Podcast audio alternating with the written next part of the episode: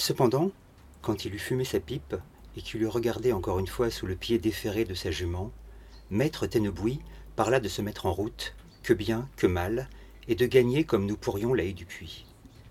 L'heure, aux pieds ailés, volait toujours à travers nos accidents et nos propos, et la nuit s'avançait silencieuse. La lune, alors dans son premier quartier, était couchée. Comme l'aurait dit Ali dans L'amour peintre, il faisait noir autant que dans un four, et nulle étoile ne montrait le bout de son nez. Nous gardâmes la lanterne allumée, dont les raies tremblants produisaient l'effet d'une queue de comète dans la vapeur fondue du brouillard. Bientôt même elle s'éteignit, et nous fûmes obligés de marcher à pied, qu'à qu'à, tirant péniblement nos chevaux par la bride et n'y voyant goutte. La situation, dans cette lande suspecte, ne laissait guère que d'être périlleuse.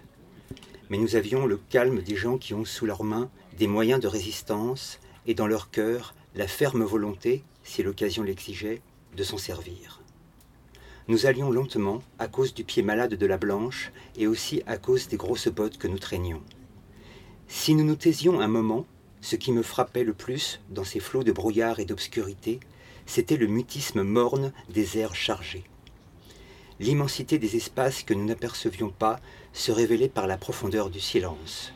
Ce silence, pesant au cœur et à la pensée, ne fut pas troublé une seule fois pendant le parcours de cette lande, qui ressemblait, disait maître Tennebouis, à la fin du monde, si ce n'est de temps à autre, par le bruit d'ailes de quelques hérons dormant sur ses pattes, que notre approche faisait envoler.